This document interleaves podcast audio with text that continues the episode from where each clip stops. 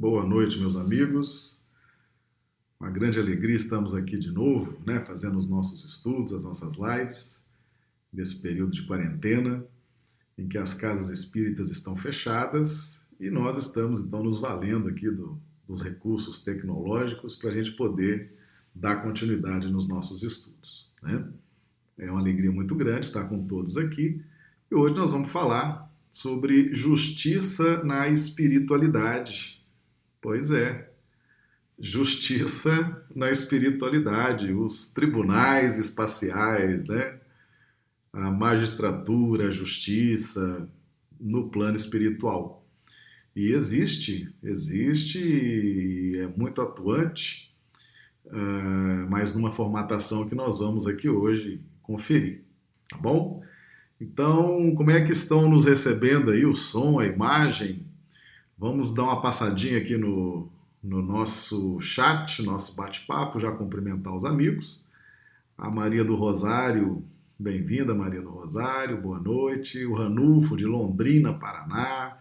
Rui Pinto, de Rio Branco. A Maria Conceição, de Rio Branco. Valdirene, Ivaiporã, Paraná. Isaura Catori, Londrina, Paraná, Geralda Dávila, Rio Branco, Ivoneide Camelo, Rio Branco, Maria do Rosário, Rio Branco, Regina Teixeira, Rio Branco, Aline Souza, Rio Branco, Gustavo Lima, Curitiba, no Paraná, Hilda Mira, de Valentim Gentil, Sejam todos bem-vindos, meus amigos. O chat aqui, os nossos amigos conversando entre si. O Antônio Sampaio também chegou. Boa noite, Antônio. Sejam todos bem-vindos. Como é que está nos recebendo aí, som e imagem? Estão recebendo bem? Muito bem. Então nós vamos dar então continuidade aqui aos nossos estudos. Como nós estávamos falando, hoje nós vamos conversar um pouco sobre justiça na espiritualidade e de onde que a gente tirou esse tema, né? Como é que a gente tira as, a inspiração para um tema dessa, dessa importância? Foi no livro Evolução em Dois Mundos, lá na segunda parte, no capítulo 6, Justiça na Espiritualidade. Então, como atua o mecanismo da justiça no plano espiritual? No mundo espiritual, de certo, a autoridade da justiça funciona com maior segurança, embora saibamos que o mecanismo da regeneração vige, antes de tudo, na consciência do próprio indivíduo. Ainda assim, existem aqui, como é natural, santuários e tribunais, em que magistrados dignos e imparciais examinam as responsabilidades humanas, sopesando-lhes os méritos e deméritos. A organização do júri, em numerosos casos, é aqui observada, necessariamente, porém, constituída de espíritos integrados no conhecimento do direito, com dilatadas noções de culpa e resgate, erro e corrigenda psicologia humana e ciências sociais, a fim de que as sentenças ou informações proferidas se atenham à precisa harmonia perante a divina providência, consubstanciada no amor que ilumina e na sabedoria que sustenta. E prosseguem aqui. Há delinquentes tanto no plano terrestre quanto no plano espiritual. E em razão disso, não apenas os homens recentemente desencarnados são entregues a julgamento específico, sempre que necessário, mas também as entidades desencarnadas que, no cumprimento de determinadas tarefas, se deixam muitas vezes arrastar a paixões e caprichos inconfessáveis.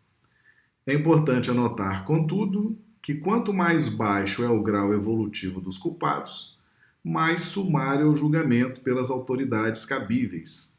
E quanto mais avançados os valores culturais e morais do indivíduo, mais complexo é o exame dos processos de criminalidade em que se emaranham, não só pela influência com que atuam nos destinos alheios, como também porque o espírito, quando ajustado à consciência dos próprios erros, ansioso de reabilitar-se perante a vida e diante daqueles que mais ama, suplica por si mesmo a sentença punitiva que reconhece indispensável à própria restauração.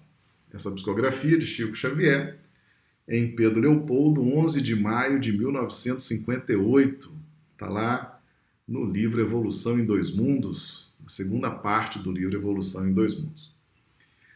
Pois é, meus amigos, justiça na espiritualidade. Quem diria, né? Tribunais, justiça, magistrados, aplicando a justiça, obviamente, dentro de um outro de um outro critério, né? dentro de um novo contexto, não só as, as questões que envolvem as leis, mas principalmente as questões espirituais que envolvem a própria evolução.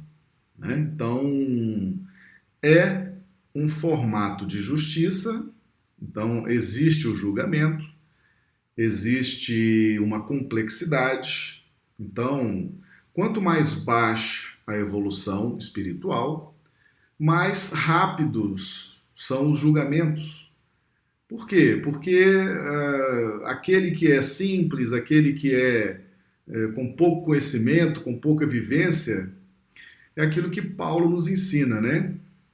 Aquele que não conhece a lei o que faz é lei. Então, na medida em que nós permanecemos nas faixas inferiores, não buscamos conhecimento ou nos mantemos naquela situação de inércia, nós vamos acreditando em muitas coisas. Vamos acreditando nas nossas leis, né? nos nossos sistemas, nas nossas compreensões de mundo e vamos fazendo aquilo dentro de uma simplicidade, dentro de uma ignorância. Então, como que isso é visto pela espiritualidade? De uma forma mais simples, né? de uma forma mais sumária. São espíritos que, que não necessitam de uma análise mais complexa, justamente pela falta de conhecimento, pela ignorância, pela simplicidade. Agora, na medida em que o espírito vai alcançando conhecimento, vai evoluindo intelectualmente, vai crescendo moralmente, as suas quedas, os seus delitos, eles são julgados dentro de uma complexidade maior. Porque quanto mais gabarito intelectual e moral, maior é a irradiação e capacidade de realização desse espírito. Ou seja, ele acaba influenciando mais pessoas, é, interferindo de uma forma mais contundente na forma de pensar e de sentir dessas pessoas. E então, quando ele cai, quando ele erra, é preciso fazer uma análise contextualizada. Então, são análises são julgamentos mais difíceis, mais complexos, né? e, que, e que refletem a importância da evolução e, ao mesmo tempo, a capacidade de irradiação e de influência daquele espírito. Tá certo? Mas o fato é que existe, existe sim, ah, no plano espiritual, vamos chamar dos tribunais do espaço, né? os fóruns do espaço, e lá nós temos uh, esses julgamentos, esses processos, essas informações e que funcionam, funcionam e as decisões do plano espiritual são aplicadas aqui no plano físico, tá certo? Aqui no plano dos encarnados. Então é muito interessante a gente saber disso. Primeiro, nós encarnados estamos sujeitos a esses a essa justiça na espiritualidade tá certo? Aquilo que acontece aqui conosco é analisado nas esferas superiores. Mas o que os desencarnados também fazem também é analisado. Tá certo? Eles também são julgados. Então, muitas vezes, o espírito desencarna e entra num processo obsessivo em relação a quem está encarnado, imaginando, imaginando que apenas no plano da carne a justiça divina é aplicada. Então, desencarnei, já morri mesmo, né? O pior que poderia acontecer comigo era morrer, eu já morri, na verdade, nem morri, que eu estou aqui vivo, estou desencarnado, só perdi o corpo de carne. Então eu vou fazer acontecer, vou aprontar, porque as leis humanas não me pegam mais, a polícia não me pega mais, a justiça não me pega mais, não tem mais como me prender, eu tenho liberdade, então eu vou fazer o que eu quero. Grande engano, grande engano dos nossos irmãos que hoje estão na erraticidade. O que é a erraticidade? É o período entre uma encarnação e outra. O espírito fica no plano espiritual, aguardando o seu momento de reencarnar. Então, esse período chama erraticidade. Então, muitos imaginam que não serão mais atingidos pela justiça, porque só entendem a justiça humana, a justiça dos homens encarnados. E, na verdade, existe a justiça, existe os tribunais, existe os fóruns no plano espiritual e que também e que também analisam os, os comportamentos, as posturas dos espíritos desencarnados. Okay? Ou seja, ninguém, estejamos encarnados ou desencarnados, ninguém está livre da justiça divina. Aliás, Jesus Jesus deixou isso bem claro, né, quando esteve quando esteve entre nós, o seu evangelho ele vale para a humanidade terrena, esteja ela encarnada ou desencarnada, aquelas balizas morais e conceituais que o Cristo estabeleceu se aplica tanto, tanto estando encarnados como desencarnados. Então, é preciso efetivamente reavivar esse conceito. Porque a morte, a morte é simplesmente uma mudança de envoltório. Hoje o meu veículo de expressão é esse corpo físico, corpo físico de carne. Amanhã, quando eu desencarnar, o meu veículo de expressão será um corpo perispiritual, mas será um corpo. E eu estarei sujeito às mesmas leis divinas. O fato de eu estar encarnado ou desencarnado é indiferente. O Evangelho de Jesus fala de vida. E vida, tanto faz estar encarnado ou desencarnado, vida é sempre vida, tá certo? Então, justiça na espiritualidade. Ela existe, tem suas regras próprias, né? É bem diferente da justiça dos homens e é importante que seja diferente, tá? Ah, com uma diferença, né? Eles fizeram esse registro no livro, aqui nesse segundo parágrafo. Ainda assim existem aqui, como é natural, santuários e tribunais, em que magistrados dignos e imparciais. Olha que interessante, né? Magistrados dignos e imparciais, passando segurança para nós. Não é verdade? Nós estamos lendo esse livro, lendo essas revelações do plano espiritual. Magistrados dignos e imparciais, ou seja, no plano espiritual, os espíritos que estão avaliando os nossos comportamentos, que estão aplicando a justiça divina, são dignos e imparciais, como tem que ser, não é verdade? Um espírito que alcança essa condição para julgar, para decidir uh, aquilo que o seu semelhante está fazendo, se está correto, se precisa de algum ajuste, é necessário que essas, que esses espíritos sejam realmente dignos e imparciais. Isso produz segurança, é verdade? Então essa essa informação ela é muito muito relevante para nós, ok? Então eles esses magistrados dignos e imparciais examinam as responsabilidades humanas, sopesando-lhes os méritos e deméritos, ok? A organização do júri é aqui observada necessariamente, porém constituída de espíritos integrados no conhecimento do direito, com dilatadas noções de culpa e resgate, erro e corrigenda, psicologia humana, ciências sociais, a fim de que as sentenças ou informações se atenham à precisa harmonia perante a divina providência, consubstanciada no amor que ilumine e na sabedoria que sustenta.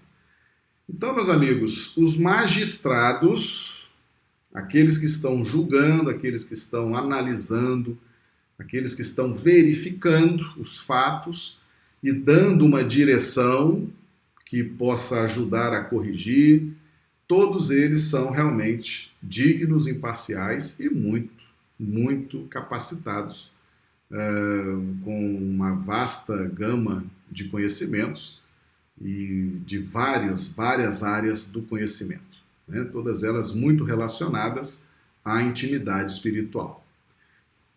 Temos então nossos tribunais no plano espiritual, ok? Isso é muito importante a gente entender isso, porque a justiça divina ela se opera, meus amigos, em qualquer quadrante do universo. E Deus, Deus pulsa amor, mas quem executa, quem executa a vontade de Deus são seus filhos, somos nós. Então Deus pulsa amor. E pulsa, e vai pulsando, e vai nutrindo o universo de amor. O amor é o ambiente capaz de proporcionar vida, realização. Mas quem executa a vontade de Deus são seus filhos, somos nós, os espíritos. Então, os espíritos executam a vontade de Deus. A própria, o próprio sistema de prece, de oração, ele funciona assim. Então, quando nós entramos em estado de prece, a depender da potência né, que é a resultante do que raciocinamos e do que sentimos, nós produzimos, ao raciocinar e sentir, produzimos uma energia que nós chamamos de vibração. Então, quando nós entramos em estado de prece, nós oramos e essa vibração ela alcança o fluido cósmico universal até um determinado ponto, em razão da sua potência. Naquele ponto, existe equipes espirituais em nos mais diversos pontos do universo. Existem equipes espirituais que vão então avaliar o meu pedido, a minha prece, que vão analisar a possibilidade de atendimento, ok? Então, quanto mais alta a minha potência, a minha fé, o meu sentimento, o meu pensamento, a minha vibração, mais alto chega a minha prece. E espíritos mais altos, mais evoluídos, vão avaliar essa, essa prece. E quanto mais elevados os espíritos, maior a sua capacidade de realização e, inclusive, de atender os nossos pedidos, se forem pedidos justos, né? se forem pedidos que envolvam mérito, que envolvam realmente merecimento. Tá? Então, o mecanismo da prece funciona assim. Isso é muito bem explicado no livro Cartas de uma Morta, de Maria João de Deus, que foi mãe de Chico Xavier aqui na Terra, ela que deu a luz a Chico Xavier. E aí ela desencarna e depois ela escreve um livro pelo próprio filho. Então ela traz esse esse esse conceito, esse detalhe muito interessante, tá certo? Muito bem. Então, existem delinquentes tanto no plano terrestre quanto no plano espiritual. E em razão disso, não apenas os homens recentemente desencarnados são entregues a julgamento específico, sempre que necessário, mas também as entidades desencarnadas, que no cumprimento de determinadas tarefas se deixam muitas vezes arrastar a paixões e caprichos inconfessáveis. Então, meus amigos, nós muitas vezes, quando adentramos nos estudos espíritas, nós nos perguntamos, mas e os desencarnados, não estão sujeitos ao Evangelho, às leis de Deus, somos só nós aqui encarnados? Negativo, tá certo? Evangelho é vida, E vida independe de eu estar encarnado ou desencarnado. Tá bom? Aí nós vamos nos perguntar assim: muito bem, Marcelo, mas tem algum exemplo dessa justiça no plano espiritual? Alguma, algum registro? Uh, alguma coisa mais substancial né, que possa exemplificar? A resposta é sim. Nós temos lá no livro Sexo e Destino, da série André Luiz, né, A Vida no Mundo Espiritual, nós temos lá como funciona um desses tribunais na espiritualidade. Por incrível que pareça, meus amigos, André Luiz trouxe isso em detalhes para gente, tá? Tá no livro Sexo e Destino.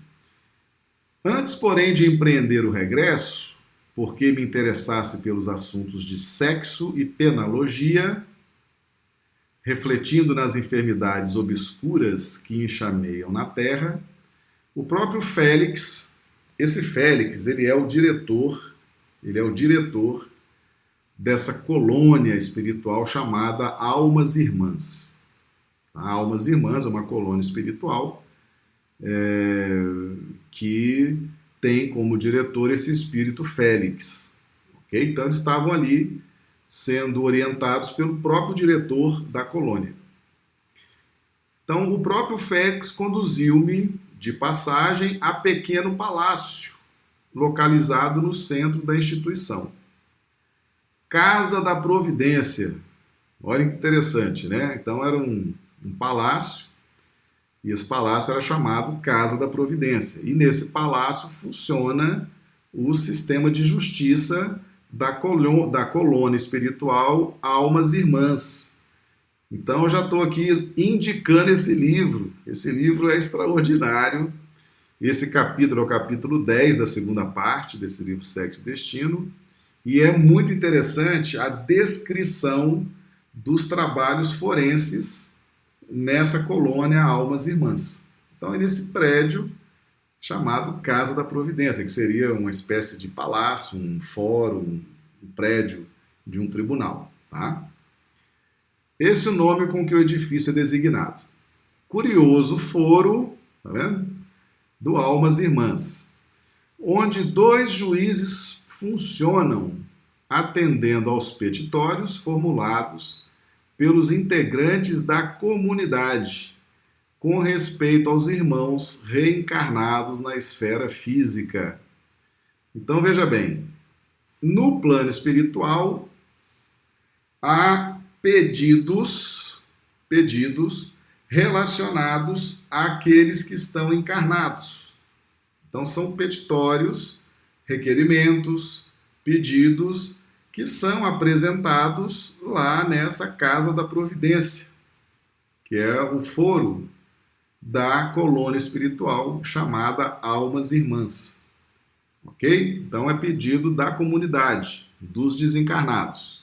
Tá bom? Então vamos compreendendo aqui uh, como é que funciona aí esse, esse sistema de justiça no plano espiritual. De entrada, faceando com dezenas de pessoas que iam e vinham, Félix, que eu já disse que é o diretor da colônia Almas Irmãs, sempre cumprimentado com apreço por todos os passantes, Félix era muito querido por todos daquela colônia, explicou-me que ali somente se organizavam processos de auxílio e corrigenda relacionados aos companheiros destinados à reencarnação e aos que já se achassem no estágio físico e espiritualmente ligados aos interesses do Instituto. Então, a jurisdição da colônia Almas Irmãs era uma jurisdição que se restringia aos habitantes da colônia. Aqueles que estavam se preparando para reencarnar e aqueles que já estavam reencarnados. E que a colônia tinha essa preocupação, essa, esse respeito, esse acompanhamento sobre a vida desses irmãos que estavam encarnados. Ok? Então eram processos de auxílio e correção, auxílio e corrigenda, Tá certo?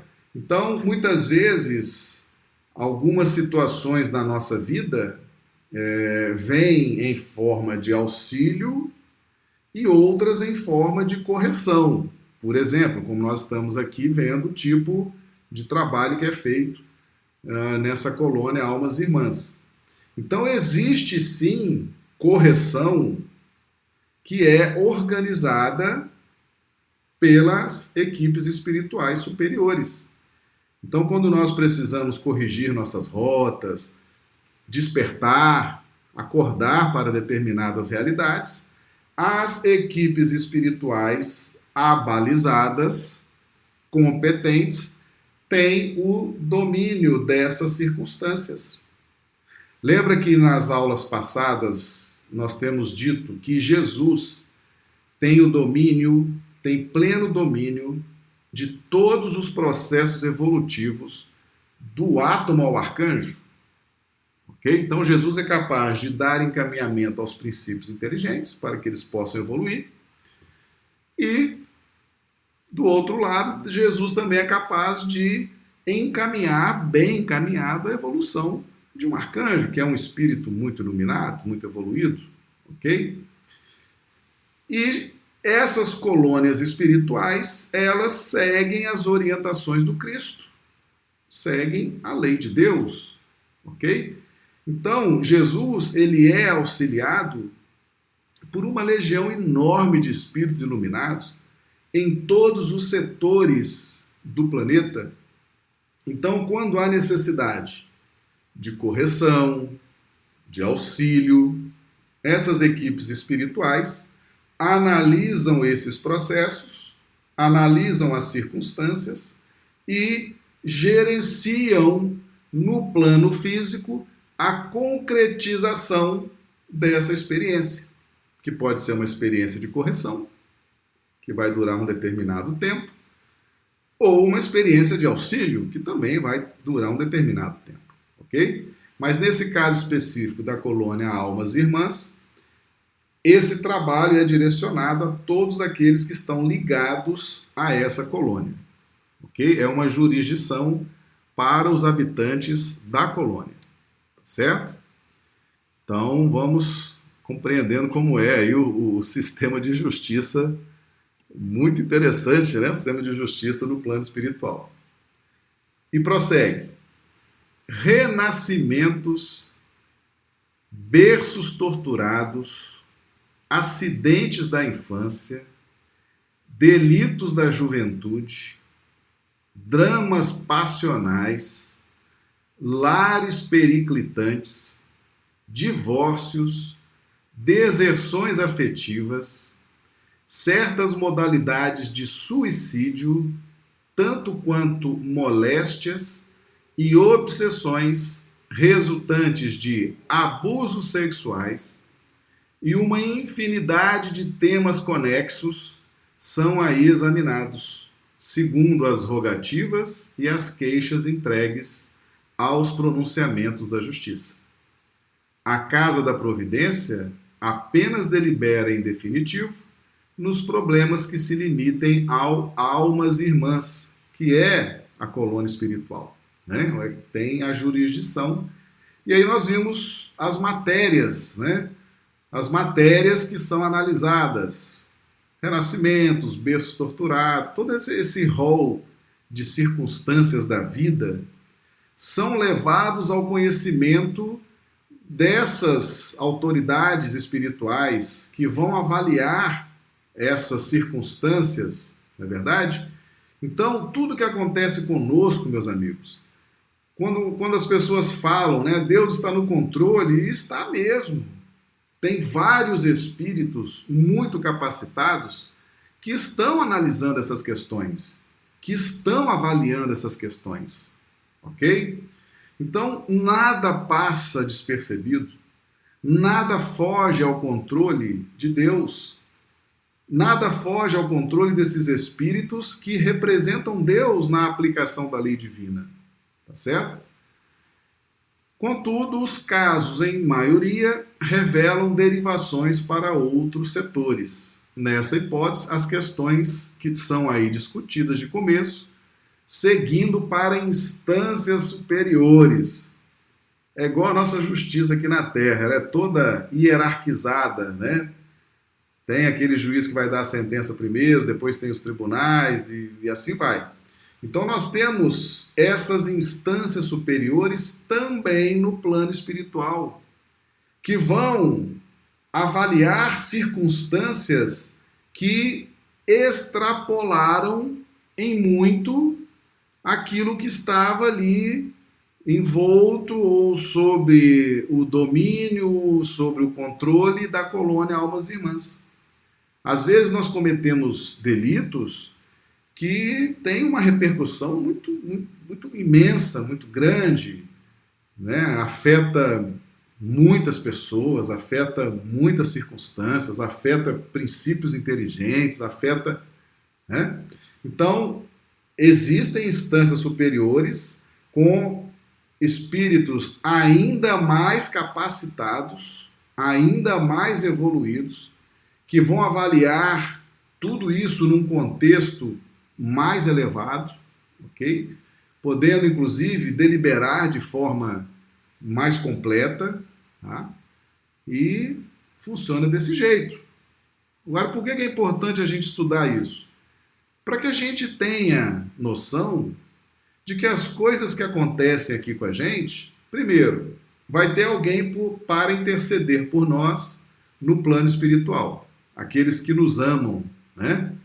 Aqueles que conviveram conosco em vidas passadas, desenvolveram afinidade, aqueles que estão nessa luta evolutiva conosco há muito tempo, estão desencarnados, nos amam e intercedem por nós, pedem por nós, né? lutam por nós, intercedem, oram e acionam então essas equipes no plano espiritual e eles vão então analisar essas circunstâncias diante das luzes que já possuem, da capacidade que já possuem e vão ali deliberar medidas que possam ser aplicadas no plano físico em nosso benefício.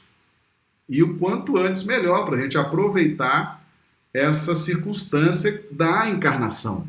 Porque enquanto estamos encarnados, é o momento onde o aprendizado se potencializa muito. Né? Então funciona assim. Então nós vimos aqui uma relação de matérias, né? nada escapa, nada escapa do controle divino, ok?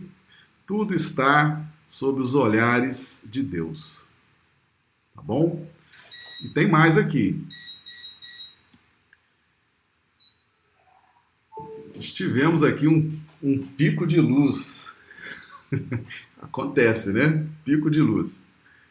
Mas aqui no nosso, no nosso painel está tudo indicando que está tudo certo. Mas nós vamos dar dando aqui continuidade. Ainda assim, dois magistrados amigos e ele mesmo, Félix, que é constrangido pela força do cargo a estudar e informar todas as peças, uma por uma, não decidem só por si. Um conselho constituído por dez orientadores, seis companheiros e quatro irmãs, com méritos suficientes perante a governadoria da cidade, opina através de assembleias semanais, em todas as recomendações e diligências, aprovando-as ou contrariando-as, a fim de que as decisões não se comprometam em arbitrariedades. Alegou, talvez por humildade, que em muitas ações fora esclarecido muito mais pelos pareceres dos juízes e dos conselheiros que pelo próprio critério, o que lhe fornecia dobradas razões para respeitá-los. Clareando com mais segurança os informes iniciais, voltou a esclarecer que mais da metade dos autos tramitam na direção de autoridades do Ministério da Regeneração e do Auxílio, que, aliás, primam pela rapidez nos despachos e provimentos. Olha que interessante, né? Essa questão da justiça rápida, né, da justiça célere. Deixa eu só dar uma passadinha aqui no chat, saber aqui dos, dos amigos, depois que deu esse pique de luz aqui Vocês continuam recebendo som, imagem? Estão me ouvindo direitinho? Tá tudo certo? Coloque aqui no chat, por gentileza, só para a gente ter aqui uma, uma noção se está tudo caminhando bem, tá? Parece que o pessoal tá, tá acompanhando, né? Ok. Então, meus amigos, o que acontece? Ah, no, nosso, no nosso contexto, tá?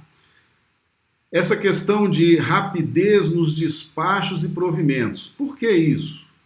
Porque a justiça ela precisa ser célere, porque há um período de encarnação, as pessoas estão encarnadas, estão vivenciando as suas experiências, e tem que ser tudo muito rápido mesmo, porque a vida é curta aqui na Terra, não é verdade? 70, 80, 90 anos é um, é um tempo muito curto. Então é necessário que a justiça que vem do plano espiritual seja rápida, para que a gente tenha tempo de vivenciar as experiências e tirar efetivamente proveito delas, ok? Então nós estamos então conhecendo o sistema de justiça do plano espiritual, tá? Então nós vimos aqui que o Félix e mais dois magistrados eles estudam e instruem todos, todos os processos. E tem um conselho constituído por dez orientadores. São seis companheiros e quatro irmãs, com méritos suficientes perante a governadoria da cidade, e esse conselho opina através de assembleias semanais, em todas as recomendações e diligências, aprovando-as ou contrariando-as, a fim de que as decisões não se comprometam em arbitrariedade. Olha como é importante a preocupação do plano espiritual. Um conselho formado por 10 pessoas que vão então analisar à luz do evangelho, à luz dos balizamentos morais e conceituais que o Cristo estabeleceu nesse planeta, tá? À luz da sensibilidade. Por quê? Porque Nesses planos superiores, há uma grande preocupação em que não haja arbitrariedade, que não haja imposição, que não haja um, um cerceamento do livre-arbítrio. Então, a espiritualidade investe muito nessa questão de que não haja arbitrariedade, não haja imposição, não haja um contexto de subjugação que isso não é uma característica das esferas espirituais mais elevadas. Ok? Então, esse conselho, dez orientadores, eles vão analisar, vão fazer essas assembleias semanais, vão ter todas essas, essas provas, essas, esses pedidos, vão fazer diligências, vão analisar, vão visitar, tá certo? Para aprovar ou desaprovar essas decisões. Mas a principal preocupação deles é que não haja, não haja arbitrariedade. Ok? Realmente são espíritos muito capacitados, muito evangelizados, iluminados e que estão nessa condição espiritual por méritos. Né? Foi isso que nós vimos lá no livro Evolução em Dois Mundos também. Para é, exercer essa função na justiça espiritual, é preciso que tenha muitos méritos espirituais, né? tenha muita luz, tenha muito discernimento, tenha muita compreensão. Ok? Tranquilo para todo mundo? Muito bem, o pessoal está tá aqui no chat dando retorno, né? Que está tudo ok, som, imagem. Legal. Então vamos em frente, tá?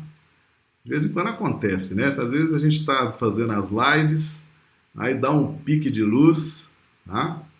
E aí a gente fica aqui, fica aqui apavorado. Mas graças a Deus foi rapidinho e tudo resolveu, né? Meus amigos, tranquilo? Justiça espiritual, justiça espiritual, tribunais espirituais, tá? E eu recomendo, recomendo, capítulo 10, segunda parte, do livro Sexo e Destino, para vocês entenderem, entenderem essas questões e esse livro ele fala especificamente de família, fala de sexo, fala de família, fala de casamento, fala de relações afetivas, tá certo? E ficou muito bem encaixado nesse livro. Esse livro conta é, essa colônia Almas Irmãs, né?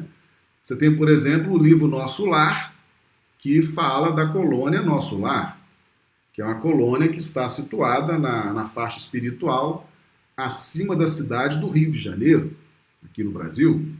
E aqui esse livro Sexo e Destino se refere de uma forma muito especial a essa colônia, Almas Irmãs, tá certo? Que é uma colônia especializada em preparação e acompanhamento para situações familiares, situações relacionadas ao sexo, ao casamento, às relações afetivas. Então é muito interessante, mas muito interessante esse livro, tá certo? Eu recomendo muito esse livro. É um livro muito gostoso de ler e que traz muitos esclarecimentos, certo? Vamos ver se tem pergunta aqui. Vamos lá no chat. O Arne, quando se fala que a ligação fica até quarta geração, seria esperar todos os afins da encarnação passada se juntarem no plano superior, entrando na lei divina? Ah, muito interessante sua pergunta, Arne. Veja bem, o que é uma geração? Tá? O que é uma geração? Isso está lá, tá lá na Bíblia, né? Que as coisas passam de geração. Você falou aqui da quarta geração, tá? O que, significa isso? Geração aqui está relacionado à reencarnação. Okay? Então, até a quarta geração, ou seja, até a minha reencarnação, primeira reencarnação, uma segunda reencarnação, uma terceira reencarnação minha. Então, essas gerações são as minhas gerações, são as minhas reencarnações. Tá? Então, um compromisso que eu assuma agora, um compromisso mais complexo, vamos imaginar que eu tenha é, causado um, uma interferência na vida de milhões de pessoas, ou de um grupo muito grande, de uma comunidade, né, de uma cidade, tenha feito muito mal, enfim, tenha comprometido vários aspectos da minha da minha harmonia, da minha paz. Eu vou gastar, vou gastar, aí entra a questão das gerações, né? Eu vou gastar algumas encarnações para o processo de redenção. Por exemplo, o suicida, o espírito Bezerra de Menezes teve a oportunidade de ensinar que muitas vezes o suicida ele demora ele demora mais ou menos uns 200, 300 anos, voltando, tá? E tendo o trabalho de reorganizar a vida das pessoas que ele prejudicou. Olha, olha só as consequências de um suicídio, tá? que inclusive está aqui, é, é matéria da jurisdição da colônia Almas Irmãs alguns tipos de suicídio. Devem ser os suicídios relacionados aos problemas afetivos, né? como foi o caso, por exemplo, de uma médium extraordinária que o Brasil conheceu, que o mundo conheceu, Dona Ivone Pereira, que reencarnou, foi uma médium muito disciplinada, mas ela vinha de dois suicídios, um em Portugal e outro na França, se jogando no rio, e os dois suicídios foram por problemas passionais amor não correspondido, percebe? Então, essa colônia Almas Irmãs dá para a gente depreender que os suicídios que eles analisam estão relacionados às questões afetivas. Uma decepção amorosa, uma frustração, alguma coisa nesse sentido. O suicídio, por exemplo, vamos supor que você você é uma pessoa muito capacitada, um empresário, você tem ali 100 pais de famílias empregados na sua empresa e por algum motivo você tira a sua vida. Você era o cérebro daquela empresa, você era a força dinâmica, você gerava vida naquela empresa. Agora você se matou, o seu sucessor não tem a sua habilidade, não tem a sua capacidade, Daqui a pouco aquela empresa fecha, aqueles 100 pais de família estão desempregados. Olha a tristeza, né? O seu pai ficou chocado com seu suicídio, entrou num, num profundo processo de depressão. A sua mãe adoeceu, caiu de cama, né? Os seus filhos ficaram órfãos, eles precisavam do seu apoio, do seu conselho, estão agora, se instaurou agora a prova na vida dos seus filhos, porque eles estão sem o amparo financeiro, emocional, psicológico, sem a direção espiritual que o pai teria que dar, ou a mãe. Né? Você deixou um viúvo, deixou uma viúva. Olha quantas consequências acontecem com o suicida. Tá? Então essas pessoas todas ficaram chocadas, ficaram deprimidas. Muitos tiveram sérios problemas para o encaminhamento de suas vidas, de seu sustento. É justo que você agora entre num processo de devolver a essas pessoas a paz e a harmonia que você usurpou delas com a sua insensatez ao cometer o suicídio. Não é verdade? Então, muitas vezes, o suicida ele vai ter reencarnações difíceis, dolorosas e extremamente compromissadas com esse grupo que ele afetou, que ele prejudicou com o seu ato. Tá certo? Então, isso pode ser uma encarnação, duas encarnações, três encarnações. Aí entra a questão das gerações. Né? A primeira geração, a segunda geração, a terceira geração. Enquanto nós estivermos é, com essa necessidade de reencarnar, para irmos saudando esse aquele compromisso, nós teremos, estaremos nesse conceito de geração, ok? É claro que isso chega uma hora que a gente ressarce isso, a gente se liberta dessa dívida moral e aí a gente continua caminhando para frente e para o alto, ok? Então isso é o significado das gerações. Meus amigos, o pai não passa o seu karma para o filho, tá certo?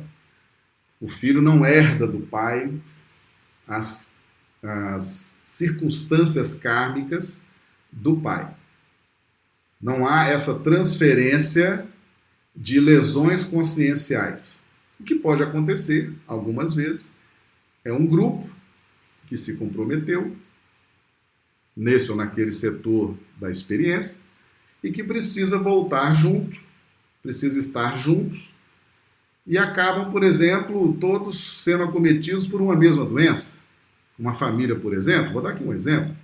Uma família em que todos têm câncer, ou todos são diabéticos, ou todos têm pressão alta, ou todos têm hipertensão. Então, muitas vezes, uma família que se compromete junta e vai depois reencarnando todos com as mesmas lesões conscienciais, porque foram cúmplices diante de uma experiência infeliz. Mas a transferência pura e simples de pai para filho das condições kármicas, isso não existe, tá certo? O que existe são compromissos coletivos e que muitas vezes nós resgatamos coletivamente. Mas a transferência dos, da, desse contexto kármico não acontece. Tá bom? Tá claro para todo mundo? Então, vamos em frente, tá? Meus amigos, a justiça no, no plano espiritual, justiça na espiritualidade. É o nosso tema de hoje. Dava para falar aqui a noite toda sobre isso, tá? Nós trouxemos esse tiragosto para instigar em vocês a pesquisa, tá certo? E esse livro, Sexo e Destino, essa segunda parte desse livro, a partir desse capítulo 10, tá? Vai trazer muitos detalhes, muitos detalhes desses tribunais espaciais, vamos, vamos chamar assim, né? dessa justiça no plano espiritual. Vale a pena conferir, tá? É um livro que fala muito sobre família, casamento, divórcio, é, violência. É muito interessante. Tá? É um livro que tá, já está conosco aí já há muitas décadas. Tá? e vale a pena conferir esse livro. Lá vocês vão ter detalhadamente, com uma riqueza muito grande de detalhes, como funciona a justiça na espiritualidade. Tá bom? Então fica aí a nossa recomendação, ok? Bem, hoje era isso. A gente instigando todo mundo para fazer esses estudos que são extremamente interessantes e que elucidam muito questões familiares. Tá? Às vezes a gente está precisando de, de uma leitura, de uma orientação. Então eu recomendo esse livro, Sexo e Destino. Mas não se esqueçam que nada, absolutamente nada, escapa da justiça divina. Deus está presente em todos os quadrantes do universo, tá bom? Tem gente perguntando, vamos, vamos lá, vamos passear aqui no chat, vamos dar uma olhada no chat. O Arne, ficou bem claro, Marcelo. Ah, Arne, que bom, que bom, que bom. Antônio Sampaio, Marcelo, como funciona a lei de responsabilidade para espíritos que cometem algum delito na espiritualidade? Ou esses tribunais da espiritualidade julgam delitos do plano terreno? O Arne, no caso específico, no caso específico do colônia Almas Irmãs, dessa cidade espiritual, Almas Irmãs, eles têm jurisdição sobre os espíritos que vão reencarnar e sobre os espíritos que estão encarnados, ok? Então, eles estão acompanhando as famílias, os casamentos, as relações afetivas, as relações de pai para filho. Eles acompanham tudo isso e podem deliberar, podem deliberar, se houver necessidade, podem, eles podem alterar esses projetos, esses projetos reencarnatórios. Se for para o bem da criatura, se for para o bem daquela família, se for para o bem daquelas pessoas que estão sob a responsabilidade da colônia Almas Irmãs, eles deliberam e as circunstâncias mudam sim aqui no plano físico. Tá certo? Então, em algumas situações, pelo que a doutrina espírita vem nos revelando, em algumas situações, as circunstâncias da nossa vida aqui podem ser mudadas sim. Tá certo? Pelos tribunais espaciais, pela justiça na espiritualidade, que é é, exercida por espíritos do mais alto gabarito. Entendeu? Então, sim, encarnados e desencarnados estão sujeitos a essa jurisdição. Tá bom? E isso é um exemplo só da colônia Almas Irmãs. Nós temos inúmeras outras colônias espirituais, cada uma dentro de uma atividade, dentro de uma especialidade, tá certo? E essas colônias exercem sim influência e podem ajudar na transformação das circunstâncias, das experiências, que seja é, mais proveitoso para nós que estamos aqui encarnados. Tá bom? Meus amigos, vamos ver aqui se tem mais alguma pergunta no chat. Isaura Cartório, obrigado pelos esclarecimentos, Marcelo, foi ótimo. Del Simone, ótimo esclarecimento. Maria do Socorro, graças, Marcelo. Bem, pessoal, nós vamos então vamos então nos despedindo e pedindo ao, aos amigos que coloquem aqui para nós no chat, façam uma avaliação do estudo de hoje, tá bom? Se você gostou, comente, deixa aí a sua, a sua avaliação. Se você não gostou, também comente. Eu leio depois o chat. Ah, o que for preciso corrigir, a gente corrige, né? E a gente vai cada vez mais se estimulando e adquirir esse senso né, de responsabilidade, de compromisso de trazer realmente as luzes do Evangelho de Jesus dentro dessas explicações detalhadas da doutrina espírita. Tá bom?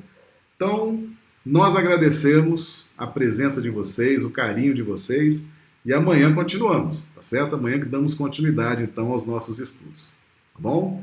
Muito obrigado, uma excelente noite para todos. Fiquemos todos com Deus. Muito obrigado.